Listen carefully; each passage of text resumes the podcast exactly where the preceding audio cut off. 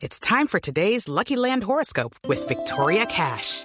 Life's gotten mundane, so shake up the daily routine and be adventurous with a trip to Lucky Land. You know what they say. Your chance to win starts with a spin. So go to LuckyLandSlots.com to play over 100 social casino-style games for free for your chance to redeem some serious prizes. Get lucky today at LuckyLandSlots.com. Available to players in the U.S., excluding Washington and Michigan. No purchase necessary. VGW Group. Void or prohibited by law. 18 plus. Terms and conditions apply. Están sufriendo esta mañana muchos paisas medellinenses que se quedaron sin metro y se quedaron sin transporte público. El doctor Tomás Elejalde es el gerente del metro, el sistema que está bloqueado literalmente desde ayer y sigue bloqueado esta mañana. Doctor Elejalde, buenos días. Néstor, muy buenos días. Un saludo para usted y toda la mesa de trabajo. ¿Qué tan lejos está la solución, doctor Elejalde? ¿Qué pasó? Eh, a ver, Néstor, primero que todo, la gente, tal como usted lo dice, eh, la seguridad de nuestros viajeros es primordial y por eso tuvimos que suspender el servicio, o más bien el paso de trenes por un sitio eh, entre las estaciones Caribe y Tricentenario el día de ayer. La movilidad, respondiendo a su pregunta hoy, eh, está eh, afectada eh, más o menos el 20% de la población que se transporta en el metro al día, que es alrededor de un millón de personas. O sea que estamos hablando de entre 200 y 210 mil usuarios que están viendo afectado su tiempo de desplazamiento. ¿Esto qué quiere decir? Que tienen que utilizar otras opciones para poder llegar a sus destinos. Tenemos mínimo tres, cuatro opciones adicionales. Primero que todo, que las rutas de los municipios del norte del Valle de Aburrá eh, han sido liberadas por parte de las autoridades para desplazarse hasta el centro de Medellín para poder dar movilidad adicional sin tener que pasar por el metro. Luego también eh, hay que decir que están abiertas todas las estaciones. Sin embargo, obviamente hay un corte entre estas dos estaciones mencionadas, lo que obliga a hacer un transbordo. Este transbordo se puede hacer de varias formas. También hay una posibilidad de hacerlo a pie, son más o menos un kilómetro y medio, 15 o 20 minutos de caminada. Eh, pero también tenemos un bus pendular o varios buses pendulares que conectan estas estaciones. Esto está habilitado desde eh, la madrugada del día de hoy. Eh, esto, entonces, en conclusión, genera una afectación en tiempo de los desplazamientos, pero permite la continuidad del viaje con estos transbordos. Sobre el problema, el problema es generado por el invierno, finalmente por el cambio climático. Tenemos una socavación de una cobertura de la quebrada La Cantera. Este problema trasciende al metro y afecta también la vía regional de conexión norte-sur, la principal vía de conexión norte-sur en el Valle de Aburrá eh, está también eh, eh, comprometida y tiene que ver con la cobertura de la quebrada que que debe ser reparada en su totalidad. Entonces, eh, respondiendo a su pregunta, nosotros tenemos un plan de contingencia para eh, hacer una estabilización de la vía férrea que podría llegar a tomar alrededor de una semana con unas inyecciones de concreto para poder estabilizar la vía y poder retomar el paso de los trenes, pero el problema continúa y tiene que ser atendido por parte de las autoridades ambientales de la ciudad de Medellín. Con esa descripción que usted acaba de hacer del problema, ¿en cuánto tiempo lo van a resolver? Usted habla de una semana para hacer de alguna manera una solución transitoria, pero definitivamente volver a tener el metro operando en todas las estaciones, ¿en cuánto tiempo? Eh, le repito, la solución que estoy proponiendo o que estoy explicando es una solución solo para el metro y que aproximadamente se daría en una semana para permitir el paso seguro de los trenes y volver a retomar eh, la conectividad del metro norte-sur de forma normal.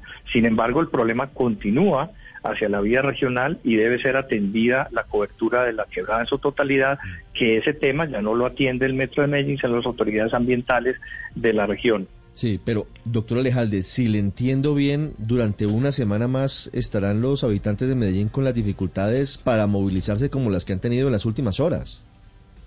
Sí, señor, como mínimo una semana más. Y repito, es un problema derivado de la fuerte ola invernal que tenemos en la ciudad y un problema que tiene que ver con la cobertura de la quebrada que está afectando varias infraestructuras, no solo al metro de Medellín y una quebrada pues que debe ser atendida por las autoridades ambientales. Tendrá que haber una solución de fondo a las filtraciones de esta quebrada, doctor Alejalde, pero hablando de que durante una semana más al menos los países van a tener que afrontar estas dificultades, el plan de contingencia ¿Tiene alguna modificación? ¿Habrá alguna situación adicional de disposición de buses o de otro sistema de transporte? Sí, señor, precisamente como lo acabo de mencionar, logramos abrir todas las estaciones, incluyendo la estación Tricentenario, eh, y eh, eso pues permite como primera medida que las personas que lo puedan hacer y lo quieran hacer hagan un transbordo peatonal entre las dos estaciones, obviamente sin cobro. Eh, esto toma alrededor de unos 15 o 20 minutos la caminada entre la estación Tricentenario y Caribe. Esto lo hacen las personas también eh, rutinariamente. Esa es una de las opciones, pero también hay que complementarla con otras opciones. No puede ser la única tiene que haber otras opciones y una de ellas es que los buses del norte del Valle de Aburrá, de los municipios como Bello, Copacabana, Girardota, etcétera, están llegando hasta el centro de Medellín. Y esto permite entonces la movilidad hasta, hasta, hasta el sur también. La manera más común de describir esta falla es que se hizo un hueco literalmente en la vía férrea del metro. ¿De quién es la responsabilidad para taparlo, para resolverlo? Porque usted dice, hasta donde llega la responsabilidad del metro es en hacer una solución de una semana. De fondo, ¿quién es el responsable?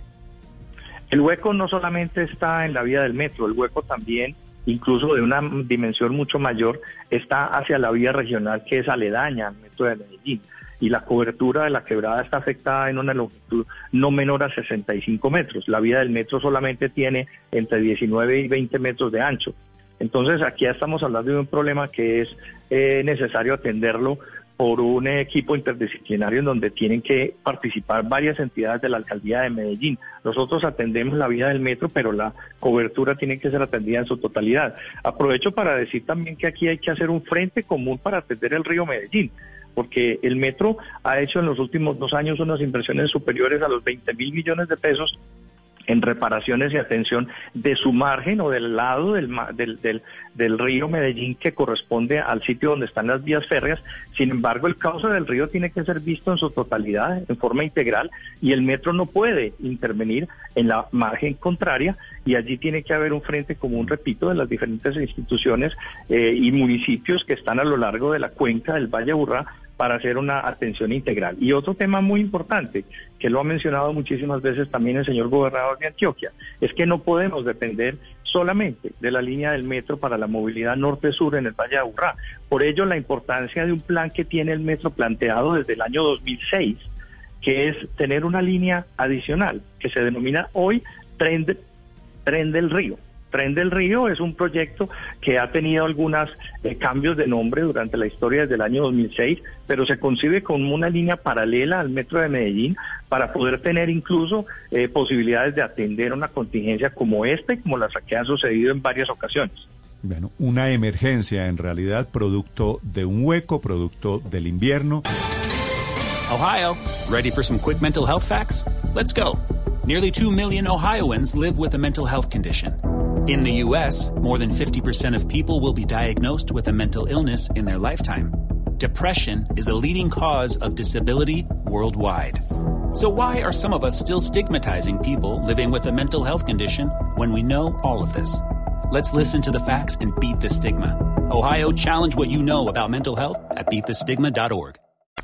producto de problemas que venían de antes. 8 de la mañana, 15 minutos. El gerente del Metro de Medellín esta mañana respondiendo sobre los problemas de movilidad para cerca de 200 mil personas, problemas que seguirán, tendrán que llenarse de paciencia por lo menos una semana más. Doctor Elejalde, gracias. Feliz día. Néstor, muchas gracias. With Lucky Land slots, you can get lucky just about anywhere. This is your captain speaking. Uh, we've got clear runway and the weather's fine, but we're just going to circle up here a while and uh, get lucky. No, no, nothing like that. It's just these cash prizes add up quick. So I suggest you sit back, keep your tray table upright, and start getting lucky. Play for free at LuckyLandSlots.com. Are you feeling lucky? No purchase necessary. Void where prohibited by law. 18 plus terms and conditions apply. See website for details.